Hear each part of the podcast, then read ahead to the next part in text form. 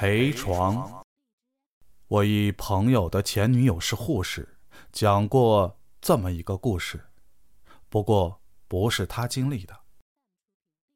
家里有病人住院，亲属自然会去陪护。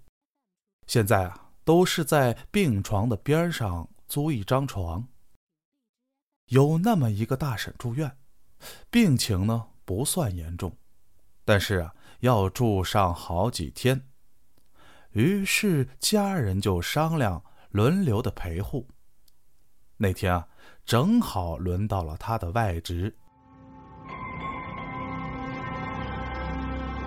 这个外侄啊，和他的姨妈感情很好，照顾的也很到位。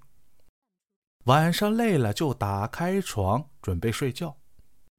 睡着睡着，觉得姨妈伸手拉了一下他。他知道姨妈的胆子小，于是随手就拉住了姨妈的手。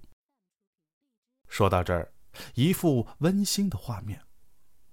可是正睡着，手机忽然响了。因为太困了，眼睛都没睁开，随手摸起手机。喂，是他姨妈打来的。老太太起夜了，看外侄睡得这么香，舍不得叫他，于是自己就去了厕所。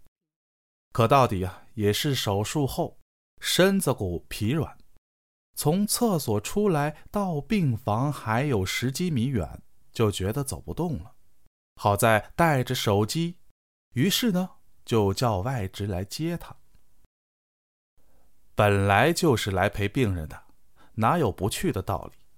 外侄就强忍着困意睁开了眼，忽然想到刚才发生的事儿。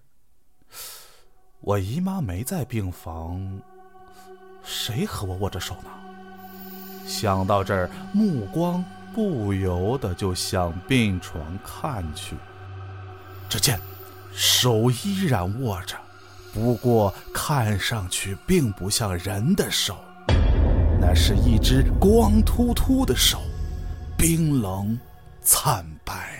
他用尽力气，一下从床上蹦了起来，用手一甩，跑了出去。回来后，他不敢让姨妈住在这屋了，可又不敢明说，怕老太太害怕。好在。这时已经是凌晨五点多了，强忍着恐惧熬了熬，又拖了拖，终于等到太阳升起。于是加钱给老太太换了个病房。